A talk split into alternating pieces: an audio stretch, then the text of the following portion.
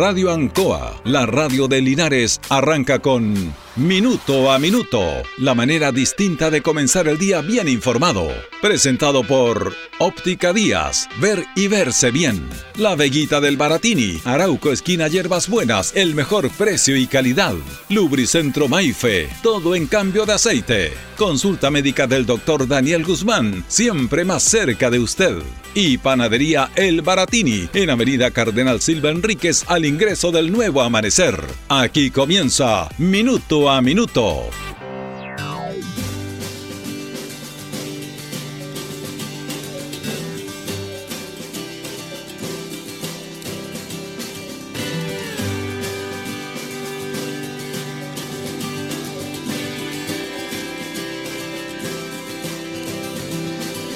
Andando por la vida mirando.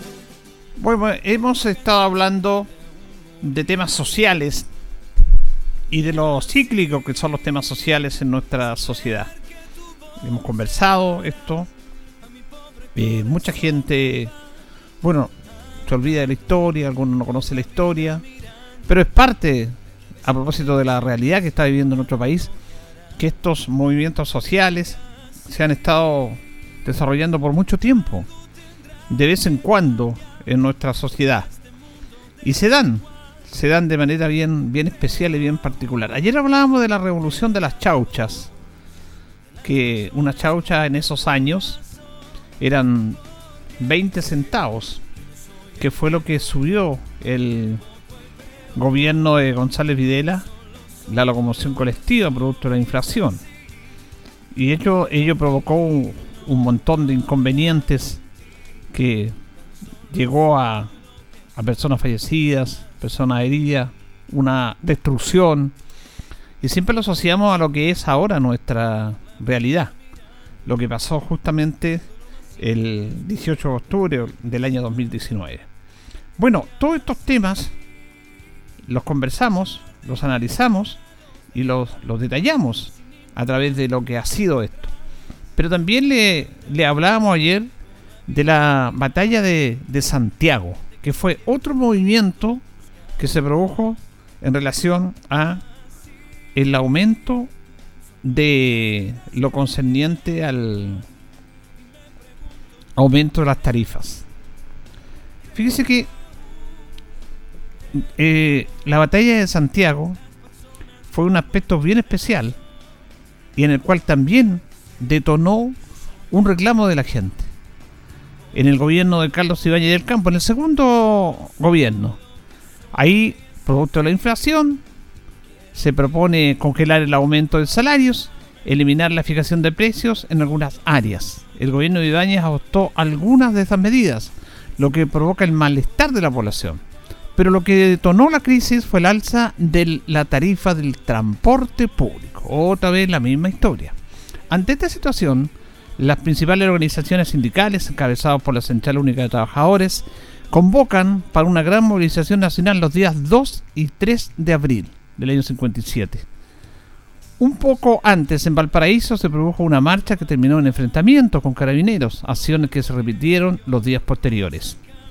En ese sentido, las barricadas impresionantes de la noche del sábado 30 en Valparaíso fueron acompañadas de un espíritu festivo. La prensa denunció que bares y cantinas funcionaron hasta la madrugada y que se había visto grupos de exaltados que avanzaban por Avenida Argentina en total estado de ebriedad. Contra la multitud de protestantes rabiosos hubo obviamente una represión por parte de la policía. La movilización de Santiago contó con el apoyo de los sindicatos, centros de estudiantes y otras organizaciones sociales, así como de partidos como el Frente de Acción Popular y el Radicalismo. A diferencia de lo ocurrido en Valparaíso, la movilización en Santiago se desarrolló de manera espontánea, con la gente llegando desde distintas partes y uniéndose en el camino. Así la movilización llegó a tener cerca de 20.000 personas en el centro de la capital. Pronto comenzaron algunos disturbios. Carabineros intervino, pero los disturbios no concluyeron, sino que se agravaron. Cientos de personas atacaron y destruyeron varios locales comerciales, vehículos de transporte público y otras propiedades públicas. La violencia, por su parte, se expresó en múltiples formas de desobediencia y ataque. Lo explicaban los medios de, la comunicación. La tercera decía, por ejemplo, en la Gran Avenida, un grupo de estudiantes liceanos de ambos sexos subieron a un bus Fiat que pasaba por la capital. Uno de los estudiantes, pistola en mano, exigió al chofer que devolviera a los pasajeros los cinco pesos robados que eran lo que había aumentado la tarifa. Como este no atinaba a moverse ante el argumento de la pistola, uno de los secundarios tomó el dinero de la caja y entregó a cada pasajero el dinero que estimaba que habían pagado de más. En la esquina se bajaron muy alegres y satisfechos entre numerosos aplausos. Mire, esto es un tema no menor. ¿ah? Es un tema no menor. Le estoy hablando del año 1957. Y esta es una crónica que aparece en el diario La Tercera, justamente un 2 de abril de ese año, en el cual en la Gran Avenida un grupo de estudiantes subieron a uno de estos buses de locomoción colectiva y los estudiantes, uno con pistola en mano, le exigió al chofer devolver el pasaje, los 5 pesos que estaban cobrando, que era el alza que había determinado el gobierno. Bueno, sacaron plata y le llegaron, le devolvieron a todos los pasajeros del bus lo que habían pagado de más de acuerdo a lo que ellos estimaban porque no estaban de acuerdo con el alza de tarifa. Estudiantes, pistola en mano, demandas sociales. ¿Le suena algo parecido en los tiempos actuales? También, en otra crónica del diario La Tercera, eh, esto fue el 3 de abril del año 57, decía turbas incontrolables llegaron hasta la plaza de armas y empezaron una metódica destrucción de bancos, casetas y faroles. Pequeñas fuerzas de carabineros opusieron sus armas y aquí la gente tuvo la primera y engañosa sensación de victoria. Los uniformados escaparon con la humillación y ante un grupo de unos 30 carabineros se arrancaron hacia calle Compañía, seguidos de una lluvia de piedras. Se parapetaron los carabineros en las puertas y en el Teatro Real. De allí disparaban al aire, todavía. Hechos sintomáticos se produjeron durante la sonada de las turbas en su afán sedicioso. No respetaron ninguno de los poderes constatados del Estado. Pretendieron asaltar la moneda y atacaron de hecho los edificios que funcionan en el Congreso Nacional. El Congreso está en Santiago, muy cerca de la moneda. Y también atacaron los tribunales de justicia. La prensa no escapó tampoco a este afán destructor. Ante estos hechos, estos hechos que se estaban produciendo, el gobierno decide suspender provisoriamente las sesiones del Congreso y decreta el estado de sitio, sacando a la calle varias unidades del ejército al mando del general Humberto Gamboa, los cuales se unen a la policía y se enfrentan contra los manifestantes.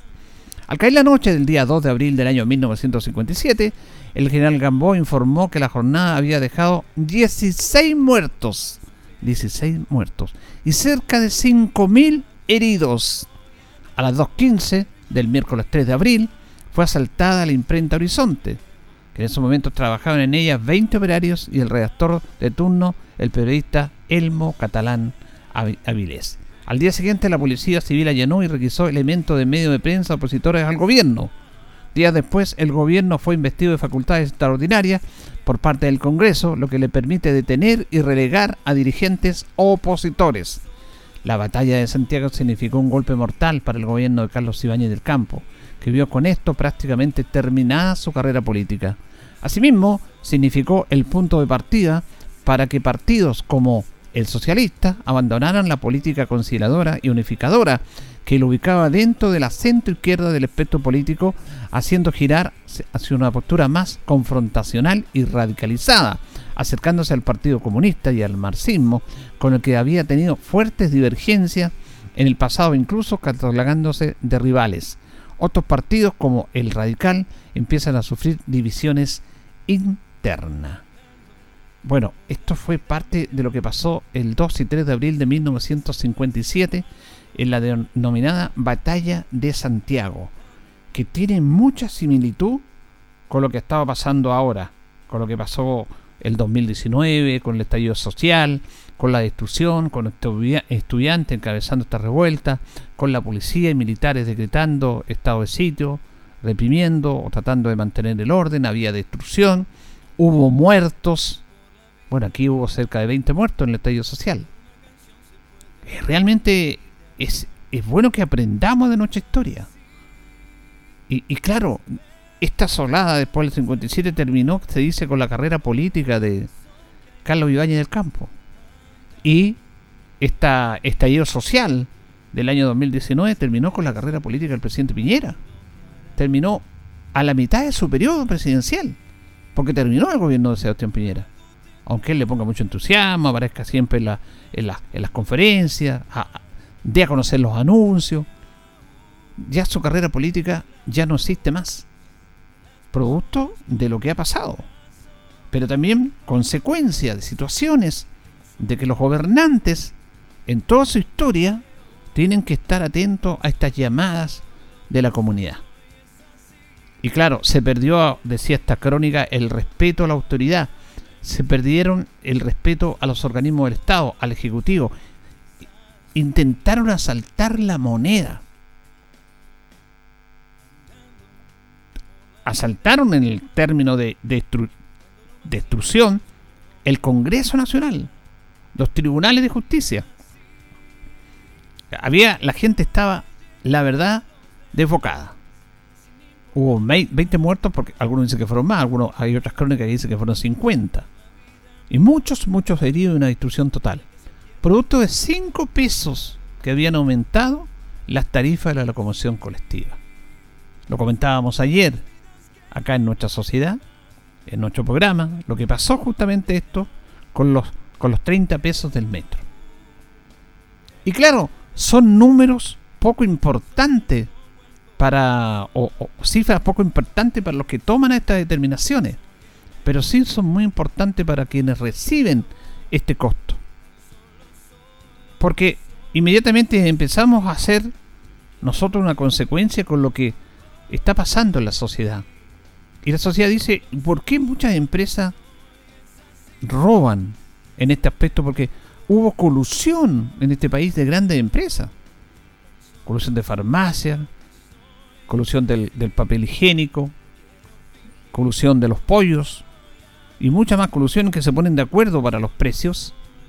Y claro, como tienen gran parte del mercado, bueno, la gente tiene que estar sumida a eso en una sociedad libre mercadista, que se supone que uno tiene que elegir, porque eso es lo que se dice lo bueno del libre mercado, que usted tiene muchas alternativas, que no solamente tiene una, tiene muchas alternativas y busca la más barata, la que más le conviene. Pero acá no podía buscar porque donde iba a todos lados, los precios y los productos eran exactamente lo mismo.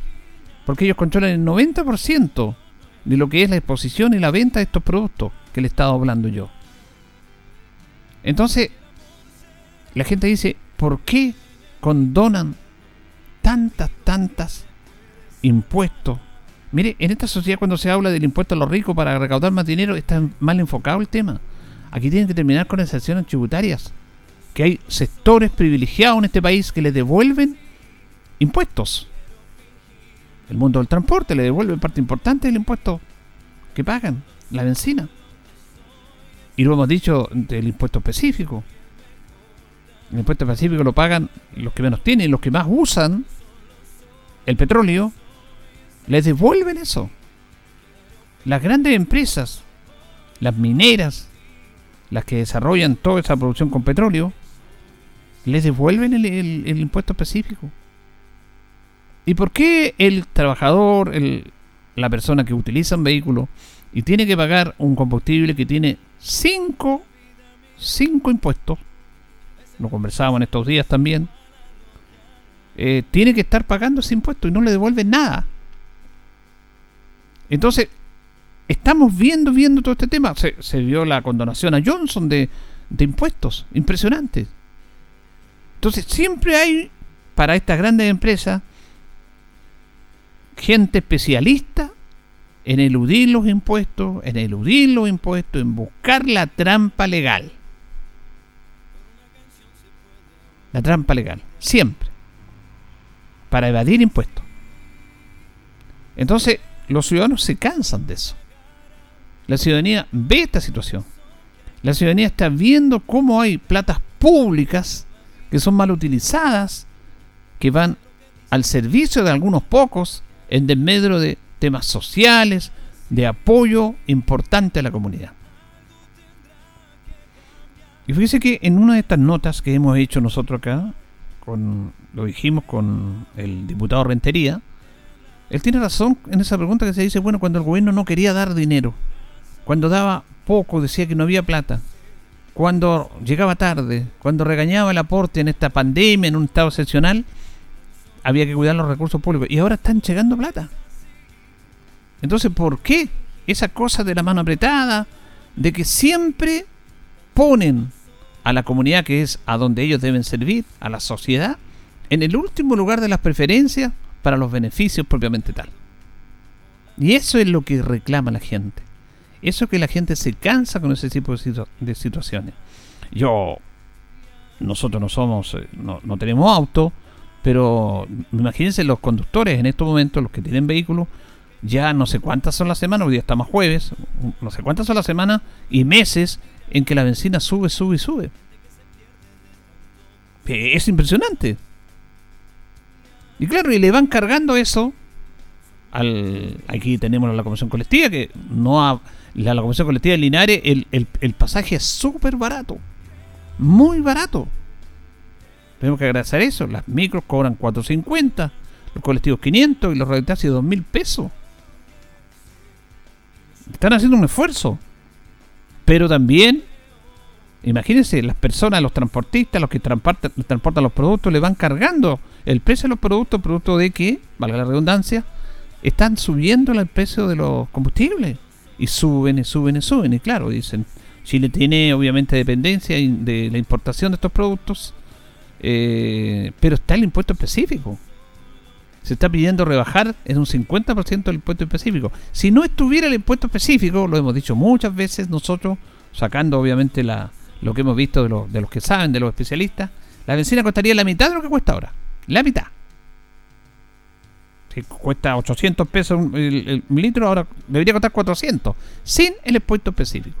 Que no solamente se hizo el 86, porque nosotros hablamos de la historia del impuesto específico que se empezó a aplicar el año 43 y el año 57, y el año 85 el terremoto y el año 86. Que era para reparar supuestamente la, la, infraestructura de conectividad dañada, los caminos, los puertos, y que con ese dinero se iba a reparar eso y después se iba a terminar el impuesto. Hemos dicho, los impuestos nunca son transitorios, son permanentes. Le hablamos de la historia del IVA.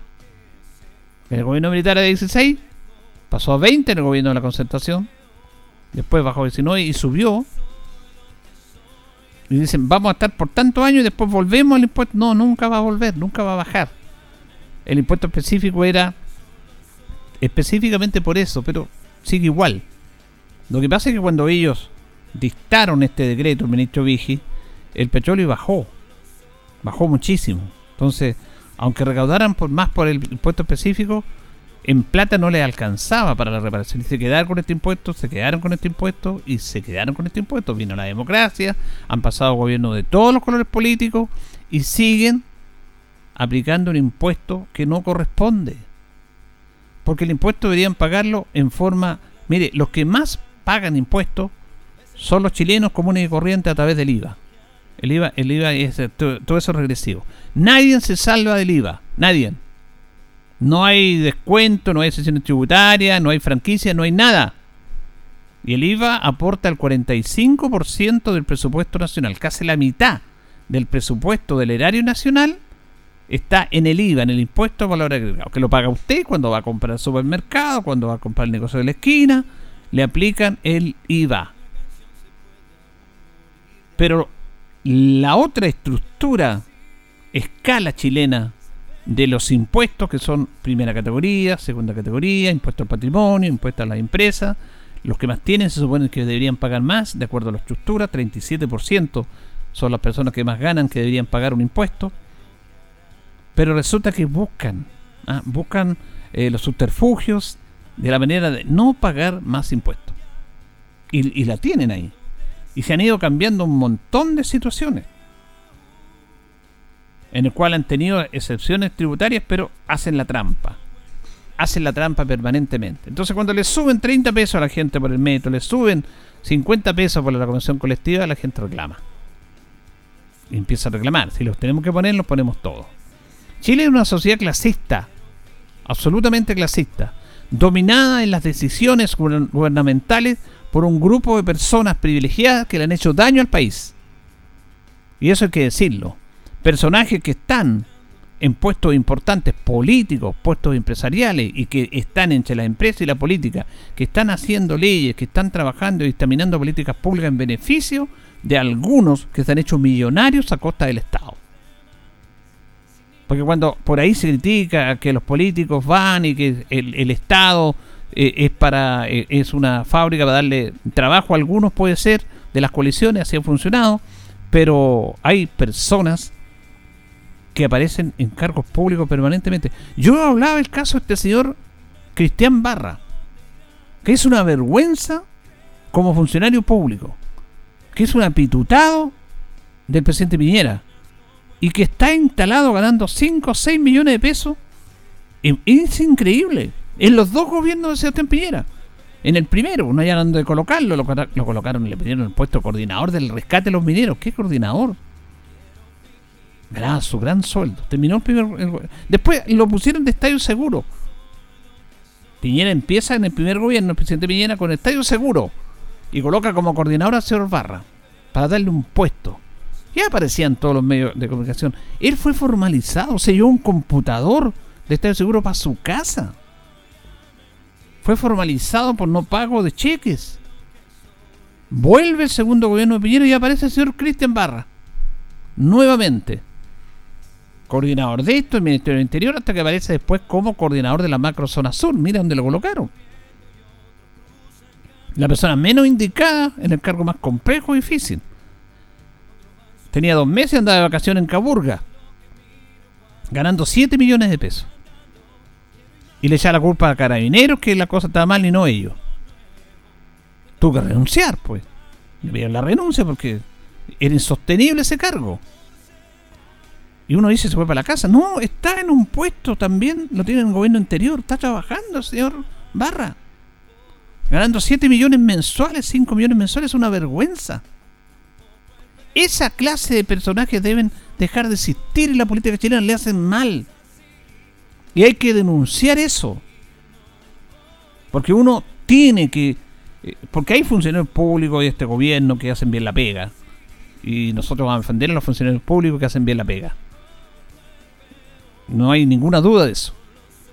Y hay que aceptarlo. Pero hay personajes que dominan esto. Usted hablaba del segundo piso, de la, escuchaba hablar del segundo piso de la moneda.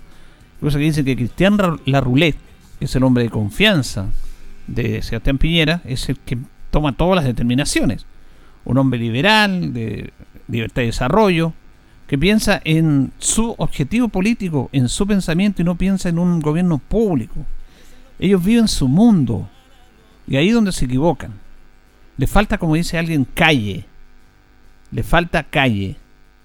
Y está demostrado a través de declaraciones desafortunadas, a través de políticas desafortunadas. Nadie quiere ir a este gobierno, nadie. Nadie se quiere quemar políticamente. Fíjese que el otro día en el debate de los candidatos de Chile Vamos, ninguno mencionó al presidente Piñera, ninguno. Eso molestó en el gobierno y yo encuentro razón al gobierno, porque ellos fueron parte de este gobierno, estuvieron siempre ahí, fueron ministros y resulta que ahora ni se acuerdan del presidente Piñera. Claro, porque políticamente no les conviene. Pero aquí todos son responsables, de un lado y de otro. Ahora le tocó a este gobierno. Ahora lo que es la denominada es concertación. Ahora Unidad por el Pacto es vergonzoso lo que está haciendo. No fueron capaces de ponerse de acuerdo. Mire, un militante del Partido Comunista y un militante del Frente Amplio van a ser primaria. Y tienen debate y todo dentro del marco democrático del país.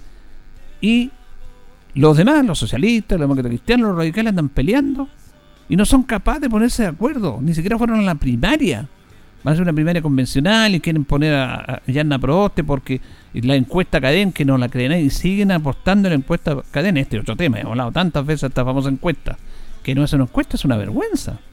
Pero los medios de comunicación siguen en este tema. excepto pocas excepciones. Pero esto es cíclico. La batalla de Santiago. Mire cómo contamos esta historia. Con esto vamos a terminar. Lo que pasó con la revolución de las chauchas del año 45, gobierno de Gabriel González Videla. Lo que pasó con la batalla de Santiago, con Carlos Ibañez del Campo, en el cual subieron 5 pesos. Pero yo me voy a quedar en esto con esta crónica de la tercera, en el cual un grupo de estudiantes, de liceanos y liceanas, subieron a un bus a la comisión colectiva, sacaron una pistola y le dijeron al chofer que devolviera los 5 pesos de más que estaban cobrando el alza tarifa. El chofer quedó impávido, como él no hizo nada, tomaron de la, de la caja y los 5 pesos se devolvieron a todos los no le robaron nada más, le robaron los 5 pesos, como entre comillas, o le sacaron los 5 pesos de más y se le devolvieron a todos los pasajeros. Esto es una señal. Eso está mal, por supuesto que no corresponde. Dentro de la óptica, de la. No, es que no puede ser. No, está mal, por supuesto que está mal. Pero es una señal. Es una señal que se da. Y pasó con los 30 pesos del metro. Pero la gente dice no, no son 30 pesos. Es mucho más. Y además, toda la evasión que ha ido todo el robo de muchas que usted sabe que se le ha hecho al Estado, eso es impresentable. Eso no se puede aceptar. ¿Hasta cuándo? No sé. Señoras y señores, estos comienzos con valor agregado de minuto a minuto en la radio en Coa son presentados por Óptica Díaz, que es ver y verse bien. Óptica Díaz es ver y verse bien.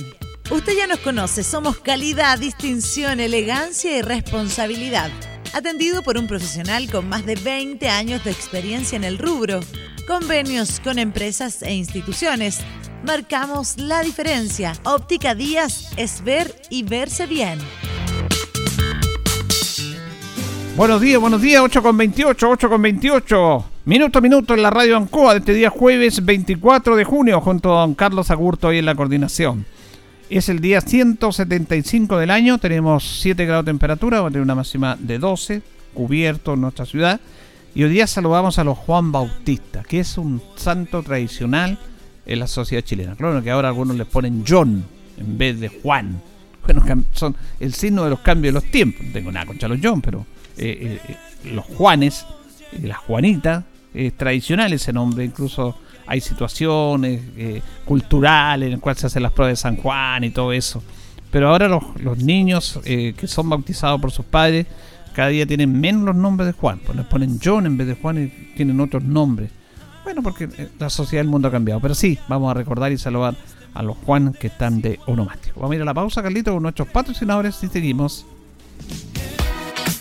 Estamos en Minuto a Minuto en Radio Ancoa. Radio Ancoa. La mejor manera de comenzar el día informado.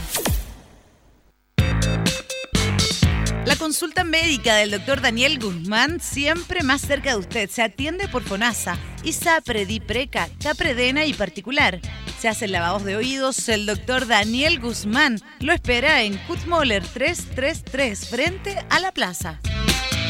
Lubricentro Maife, todo en cambio de aceite. Le dejamos su vehículo como nuevo. Personal calificado, una atención cercana, convenios con empresas e instituciones. Maife, el lubricentro de Linares, ubicado en Esperanza 633, entre Lautaro y Yumbel.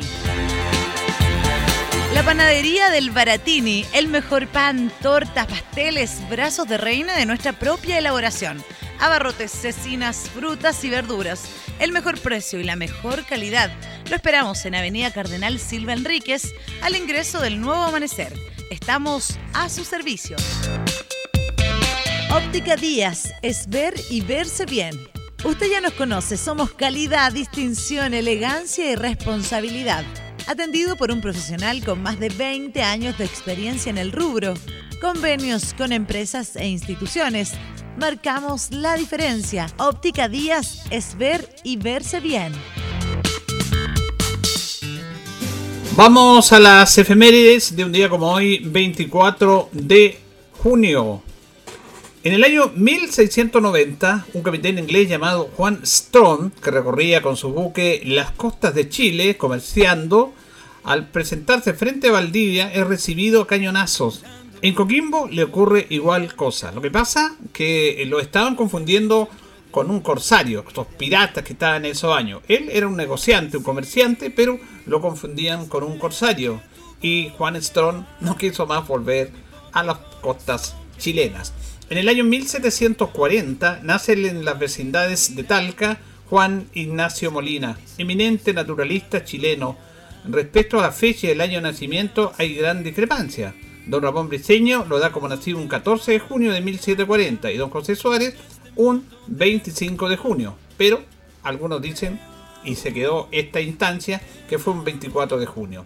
A los 53 años, en el año 1846, muere en Santiago el ilustre hombre público Mariano Egaña, de destacada participación en la redacción de la Constitución de Chile de 1833. En el año 1857 se dicta el reglamento de registro conservatorio de bienes raíces. 1878 se promulgó en el país la ley de navegación. El año 1896 el gobierno ordena la expropiación de la isla Quiriquina por considerarla de utilidad pública. Hoy es propiedad del Estado. En el año 1910 muere en Santiago a los 85 años el almirante Juan Williams Rebolledo, nacido en 1826 y héroe del combate de Papudo, donde capturó la nave española Covadonga durante la guerra de Chile-Perú contra España. También comandó la Escuadra Nacional al inicio de la Guerra del Pacífico. Se le considera el padre de la Marina moderna de Chile. En el año 1916 los argentinos Berley y Zuloaga cruzan por primera vez la cordillera de los Andes en globo. 1942 muere la distinguida educadora Brígida Walker, nacida en Copiapó. Y en el año 1942 nace Eduardo Frei Rustagle, que además fue presidente de Chile en el año 1994 al año 2000, hijo del presidente Eduardo Frei Montalva. Las efemérides de un día 24 de junio acá en minuto a minuto. Bueno, eh, mañana vamos a hablar de la educadora Virginia Walker, que, hizo, que fue la primera directora de las escuelas normales en Chile. ¿ah? La verdad que hay mujeres súper destacadas en nuestra sociedad eh, en el cuanto a la, a la educación. Vamos a ir a la pausa con los titulares del diario El Heraldo. Alcalde de Linares pidió al ministro de Salud nuevas medidas para reactivar la comuna. PDI de Linares detuvo a presunto autor de homicidio en el sector suroriente de la comuna. En Linares, Carabineros distribuye almuerzos en tiempos de pandemia. Accidente de tránsito movilizaron a bomberos de Parral y Linares. Linarense Rocío Muñoz mejora sus marcas en salto largo y 100 metros planos. Presenta en Linares dispositivo de emergencia para mujeres víctimas de violencia. Estudio de la Universidad Talca analizó impacto de uso de estufa de leña y pallet a nivel intradomiciliario. Chanco Peyugue, revocación de zonas de interés turístico. Senadora Rincón solicita pronunciamiento de la Contraloría. Vamos a la pausa, don Carlos, y continuamos. Que no soy el mejor,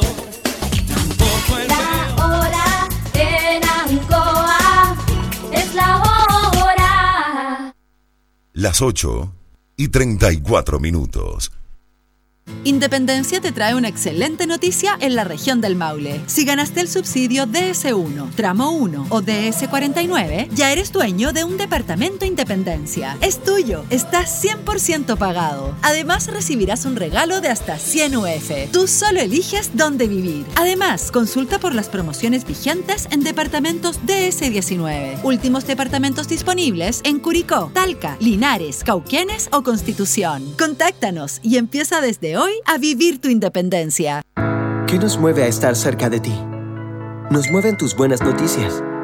Que logres lo que parecía difícil. La diversidad.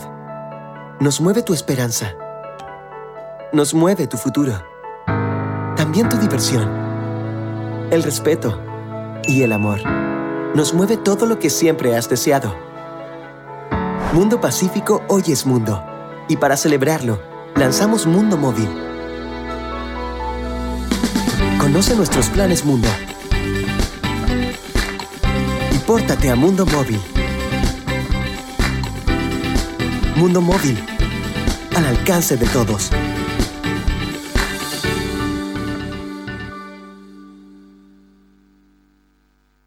En CGE sabemos que la crisis sanitaria por COVID-19 ha afectado económicamente a muchas familias y empresas. Por eso, si tienes dificultades con el pago de tu cuenta, contamos con distintas alternativas y facilidades para que puedas ponerte al día. Regístrate hoy para acceder a los beneficios de la Ley de Servicios Básicos. ¿Cómo puedes hacerlo? Muy fácil. En nuestro sitio web www.cge.cl o escribiéndonos al correo atención clientes cge.cl. Atención agricultor, ¿sabía que la Drosophila Suzuki o mosca de las alas manchadas es una nueva plaga que ya se encuentra en la región del Maule? Para prevenirla es importante realizar un monitoreo constante, limpieza del huerto, eliminación de malezas y manejo integrado de plagas. Infórmese con su asesor técnico de INDAP y comience por instalar su trampa. Por una región del Maule sin Drosophila Suzuki, limpiemos nuestros huertos. Fue un mensaje de la Red de Alerta Temprana de Plagas del Ministerio de Agricultura, Gobierno de Chile. ¿Quieres ahorrar energía y costos en tu hogar? Se avecina el invierno, el consumo aumenta como también los gastos. Por eso te aconsejamos que revises bien puertas y ventanas para no dejar escapar el calor ni tu presupuesto. Puedes utilizar cortinas gruesas y gomas aislantes. Desde Energía Maule te invitamos a generar conciencia con sencillas acciones a través de nuestras redes sociales, como elegir una estufa o calefacción adecuado al tamaño del recinto y así ahorrar. Sabemos que el talento viene con esfuerzo y responsabilidad y que en cada rincón de Chile hay héroes que se la juegan por el planeta y llevan con orgullo la indumentaria usada por nuestros cracks de la roja, roja por fuera y verde por dentro, porque el orgullo no se desecha ni tampoco nuestra historia. Súmate con tu equipo a un nuevo desafío y participa por una renovación de la cancha de tu barrio. Conoce más en rojasustentable.cl. Arauco, por una roja más sustentable. Súmate al éxito de la campaña de vacunación contra el COVID-19. Esta semana corresponde las primeras dosis a personas de 18 y 19 años, rezagados de 20 años o más, embarazadas a partir de las 16 semanas de gestación y segundas dosis a población vacunada con primeras dosis entre el 24 y el 30 de mayo. Así también los adolescentes entre 12 y 17 años con comorbilidades específicas podrán vacunarse presentando certificado médico actualizado y acompañado de solo un adulto responsable. Para más detalles visita el calendario en nuestra página web www.corporacionlinares.cl y asiste al Gimnasio Municipal Ignacio Carrera Pinto de 9.30 a 15 horas y en el sector rural en las zonas habilitadas para ello. Recuerda, ventilar espacios, lavar tus manos frecuentemente, usar mascarilla y mantener distancia física. Linares Corporación Municipal, tú nos impulsas.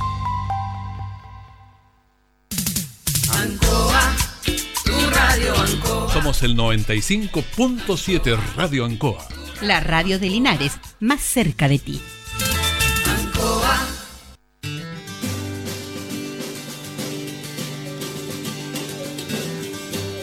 Bueno, continuamos en minuto a minuto en la radio Ancoa. Nos separan 20 minutos de las 9 de la mañana.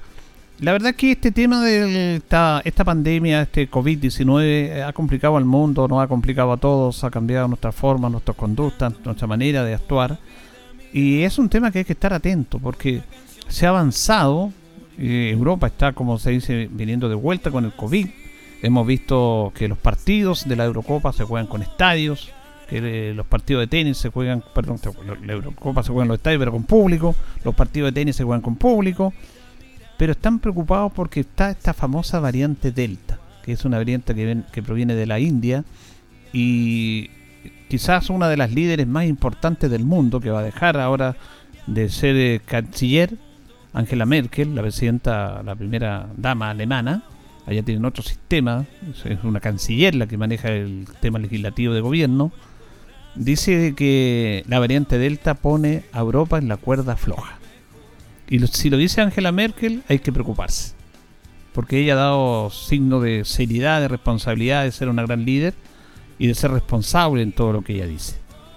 Europa está en la cuerda floja, dice, en su lucha contra el coronavirus, advirtió justamente Angela Merkel. Porque la contagiosa variante del coronavirus amenaza con deshacer los progresos para reducir las infecciones a través de la famosa eh, variante Delta. En lo que podría ser la última comparecencia oficial del gobierno ante el Parlamento alemán, Merkel dijo que la continuación de la respuesta a la pandemia será un tema prioritario en la reunión de jefes de gobierno de la Unión Europea, que se celebra justamente hoy día jueves en Bruselas. El número de casos COVID-19 en el bloque de 27 países sigue bajando, dice ella. Estamos conformes, pero aunque haya motivos para ser optimistas, la pandemia no ha terminado, en especial en los países más pobres del mundo. Pero en Alemania y Europa todavía nos movemos también por la cuerda floja. Debemos seguir vigilantes, en particular las nuevas variantes, especialmente la variante Delta, son una advertencia para que sigamos teniendo cuidado. Las autoridades sanitarias de la Unión Europea estimaron este miércoles que la variante Delta supondría el 90% de los casos identificados en el bloque para finales de agosto, lo que refuerza la necesidad de vacunar por completo a cuanta más gente, mucho mejor. En Alemania, la variante Delta supone ahora en torno al 15% de los nuevos casos, según la Agencia de Control de Enfermedades del país. Hay 15% de los casos de infección de coronavirus, pero de esos el 15% son de la variante Delta. Berlín ha presionado a sus socios de la Unión Europea para que adopten una posición conjunta sobre la cuarentena para viajeros de zonas donde las variantes más preocupantes son especialmente prevalentes. Esto incluye Inglaterra, donde la variante Delta, detectada por primera vez en la India, ya supone la mayoría de los casos. Ese es un tema súper complejo en, nuestros, en nuestro continente ya se ha dicho que en Brasil, en Argentina y en Perú se ha encontrado esta variante Delta. Estamos a un paso de esos países. Es muy preocupante, muy, muy preocupante porque siempre uno, mire, llevamos cuánto, 16 meses ya de este coronavirus. Marzo del 2020 comenzó esto. Y todavía estamos ahí que no volvemos a la vida normal, todavía falta mucho. Y se están trabajando en todos estos aspectos. Se está diciendo también, y ya lo ha manifestado, que están los estudios de parte del gobierno, este es un tema que nosotros analizamos a través de una entrevista con el diputado Juan Luis Castro, de la posibilidad de tener una tercera dosis de vacuna para las personas que se vacunaron con Sinovac en el mes de febrero y marzo. En septiembre se les podría aplicar una tercera dosis para que complete el periodo de inmunidad. El ministro Páez también y los especialistas han manifestado que posiblemente, una vez que ojalá que este año volvamos un poco a la normalidad, pero que sea parte de cada año, que habrá que tener que vacunarse contra el coronavirus. Así como nos vacunamos contra la influenza, también hay que vacunarse contra el coronavirus. Esas son políticas que se están viendo, que se están estudiando con las personas que saben este tema, porque la verdad que hay que preocuparse. Mire, hemos estado no queremos personalizar porque es muy, es muy doloroso esto. No queremos personalizar. Pero bueno, nos ha impactado la muerte de personas por coronavirus. Hemos hablado del fallecimiento del doctor Sepúlveda. Eh, hemos hablado de, que hay mucha gente que ha perdido la vida por esto. Y que nosotros tuvimos la confesión, un testimonio muy crudo y valiente del concejal Michael Concha, que le explicó, estuvo al borde de la muerte, dijo es una nueva oportunidad que tengo de vivir. Y también, con el respeto que ellos se merecen, pero con la preocupación permanente, sabemos del estado muy delicado de salud de Alejandro Jato Cabello, un hombre que es muy conocido, que fue compañero nuestro, que lo conocemos, que estuvo en esta radio, en Canal 5, trabajaba en muchos medios de comunicación, un hombre público muy conocido por la comunidad linaria, un hombre joven, que está complicado con esta enfermedad, está luchando. Entonces, es complejo esta situación es muy compleja y la verdad es que esto trastoca todo. En este aspecto, la ciudad de Linares eh, está avanzando la vacunación. Fíjense que Linares con las primeras dosis de vacunas se han vacunado 66.241 personas, lo que equivale a un 85%. Es un muy buen porcentaje del objetivo total. Con segundas dosis, en la comuna de Linares ya se han vacunado 51.895 personas y eso equivale a un 67% de porcentaje de vacunación. Contra la influenza, la población objetiva en la comuna de Linares son 44.595 personas. Se han vacunado 34.405, lo que equivale a un 77.1% de la población objetiva. Y el llamado es a seguir vacunándose a los rezagados. Ahora se comenzó este nuevo periodo para los para las personas entre 18 y 19 y también para los menores de 12 a 17. Pero los de 12 a 17 están primero los centros del Sename, algunos jóvenes que tienen enfermedades mórbidas por ahí, pero ya se está avanzando a ese grupo etario. Y después van a que seguir a los más pequeñitos. Así que ese es un tema complejo que está viviendo nuestra sociedad respecto a, lo, a esta pandemia. Y el mundo entero. Pero obviamente Chile también. Entonces son, son muchas las, las situaciones que están poniendo en jaque esto. Claro, han bajado los casos, gracias a Dios, pero todos los días eh, damos a conocer eh, personas fallecidas. En Chile han fallecido 31.746 personas. En el último reporte que dio el ministerio ayer fallecieron 56 personas. Es una cifra muy, muy potente. Y las personas vacunadas en Chile son 11.890.000, lo que equivale a un 80.4%. Es bueno, es bueno. Fíjense que se han dado cuenta fundamentalmente el grupo etario de los menores de 50 años, 40 menos 30, lo importante de vacunarse. Porque primero como que no, como que no tomaban mucho en cuenta de esto. Pero eh, ya han tomado conciencia, pero todavía falta. Ahora la vacuna ayuda muchísimo, pero no significa que usted no se pueda contagiar. Porque de acuerdo a lo que estábamos leyendo, de las personas que se han infectado últimamente, un 23% se había vacunado. O sea, usted se vacuna igual se puede contagiar. Porque no, no baje la guardia porque no, porque se vacunó ya no, ya no. Lo que pasa es que los efectos, de acuerdo a lo que dicen los especialistas, son obviamente menores de los que si usted no vacuna. Y estadísticamente está comprobado que las personas que están en UCI, que están ahí con ventilador mecánico, un 82% son personas que no se han vacunado. Pero también personas que ya se han vacunado, un 23% se han contagiado. O sea, miramos todos los puntos de vista, miramos toda la balanza, hacemos todo el cuadro esquemático, analizamos y hay que reflexionar. Estas son cifras que les damos, y reitero, las cifras son frías, pero sirven para analizar, sobre todo cuando hay un tema de salud. Cuesta un poco hablar de esto, pero hay que hacerlo. Porque es la manera que hay que seguir para analizar y para ver las consecuencias de esta situación. Eh, también está la otra pandemia, que es la pandemia económica, que es paralela a este tema. Es paralela, lo primero, la salud, pero está la, la, la pandemia económica, porque claro, esta pandemia ha dejado muchísimas personas fallecidas. 31.746. Además, personas que se han recuperado después de haber estado entubadas sufren muchas consecuencias, muchas secuelas. Cuesta un mundo volver a la vida normal después de esto. Cuesta mucho. Hay lecciones de vida que tenemos todos que aprender. Mire, el mundo ha vivido este tema. Y le reitero, esta situación va volviendo, ciclo. El mundo ha vivido pestes. La famosa peste negra, que fue la primera peste que se, conoció, mató, dicen, a más de 50 millones de personas. Es impresionante. Eh, en Europa. Y tenía que ver con muchas situaciones, con situaciones sanitarias, con muchos tipos de situaciones que indudablemente van perjudicando Después tuvo la, la gripe española. Que en rigor, la, gripe española se llama gripe española porque se conoció en España, pero quienes empezaron con todo este tema de la gripe española fueron los soldados de Estados Unidos que participaron en la Primera Guerra Mundial. Pero se ocultó eso y se dio a conocer en España estas personas que estaban falleciendo y que tenían que ver con media sanitaria, con lo contagiosa que era esta gripe y que mató a más de 30 millones de personas. Aquí también tuvimos esa peste en Chile. Habían medidas sanitarias. El cólera llegó fuerte, esta es la última etapa, porque me estaban preguntando por el cólera. Pero hubo enfermedades contagiosas e infecciosas que tenían que ver con las condiciones sanitarias de la sociedad que mataron a muchas, muchas personas. Y hubo medidas que hacer también contra las grandes pestes que aparecieron por todo el mundo.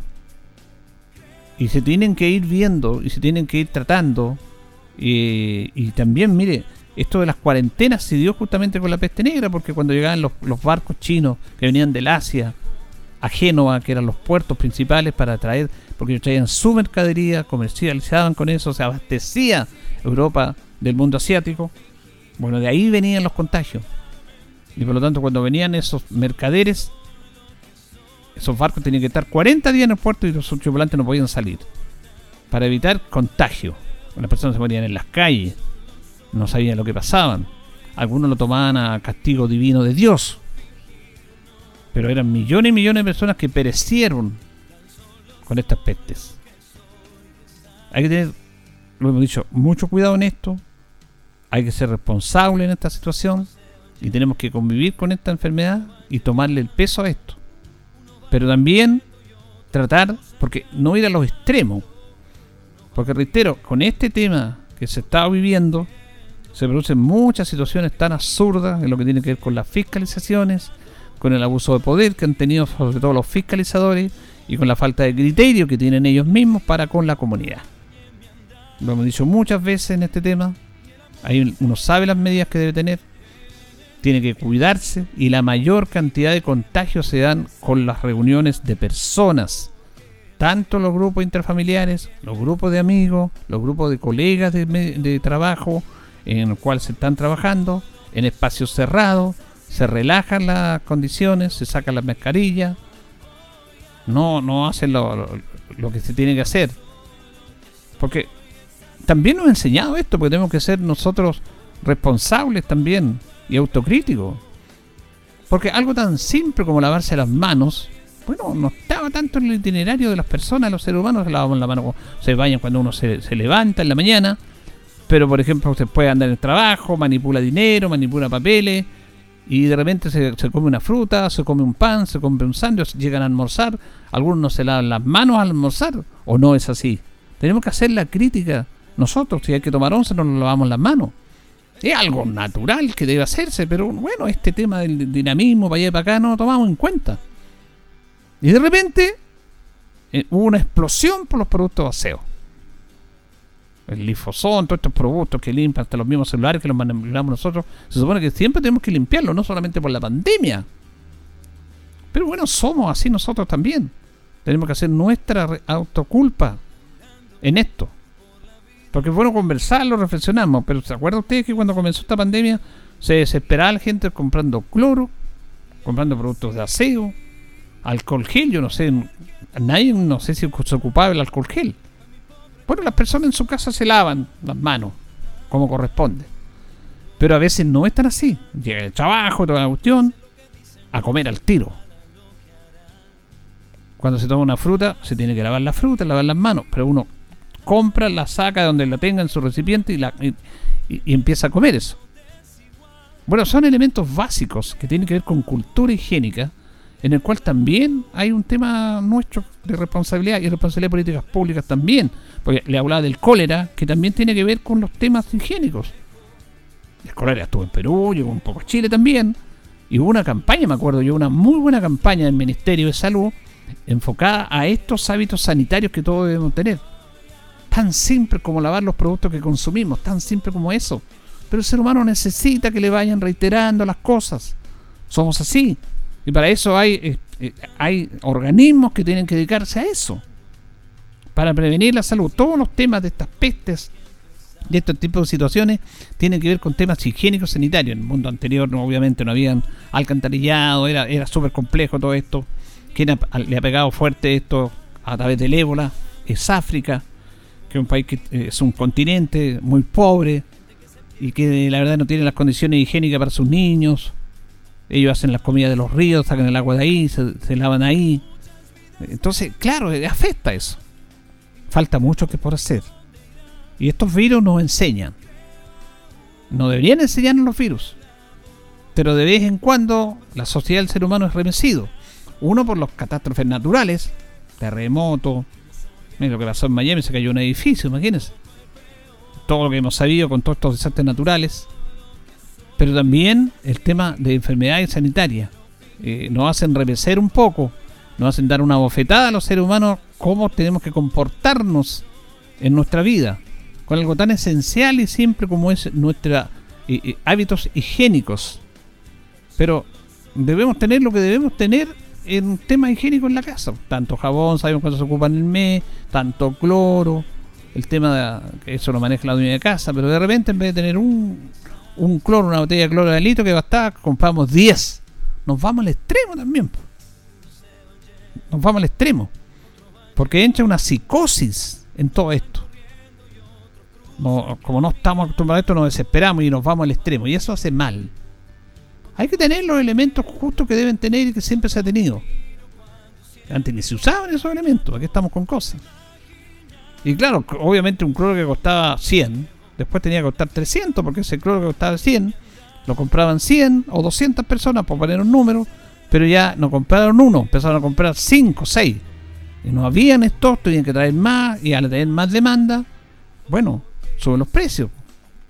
Si hay una, eso es lo que es la inflación. Cuando hay mucho dinero, lo que está pasando ahora, cuando hay mucho dinero, bueno, el circulante es mayor, se recalienta, como dice la economía, y ante tanta demanda usted está alzando los precios, lo que está pasando en Chile en este momento. Los precios de los supermercados, de todo. Hay que hablar de los temas de la construcción. Se sale del esquema tradicional que se tiene. Se, se el mercado. Obvio. Si usted compraba uno y compra 10 no es normal. De vez en cuando hay demanda para ciertas situaciones, para ciertas fechas, ¿cierto? Por ejemplo, para poner ejemplo, festividades patrias, fin de año, eh, se consume más lo que es la carne, se consume más lo que son las bebidas, los vinos, los licores. Pero eso el mercado está preparado para esa fecha.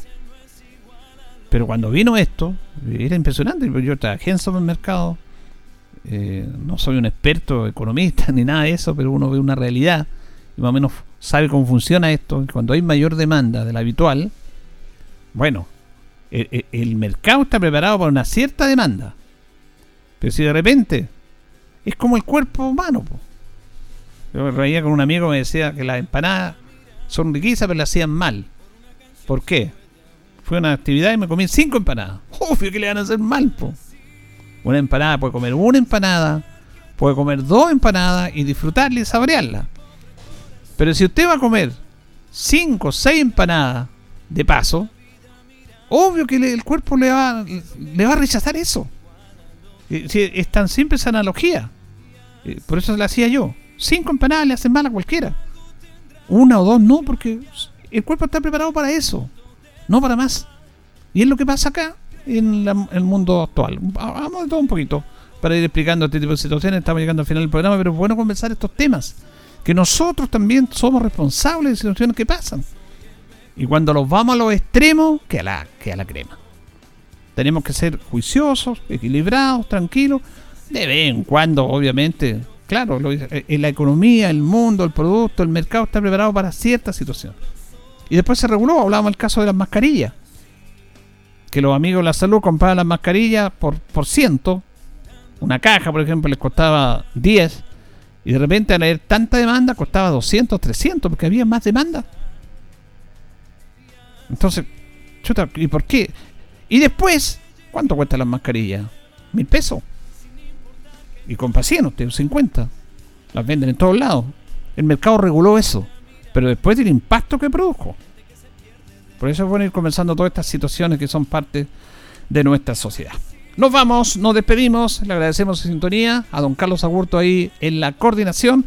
Nos recontaremos si Dios así lo dispone mañana. Que pasen bien. Radio Ancoa 95.7 presentó Minuto a Minuto. Noticias, comentarios, entrevistas y todo lo que a usted le interesa saber. Minuto a Minuto. Gracias por su atención.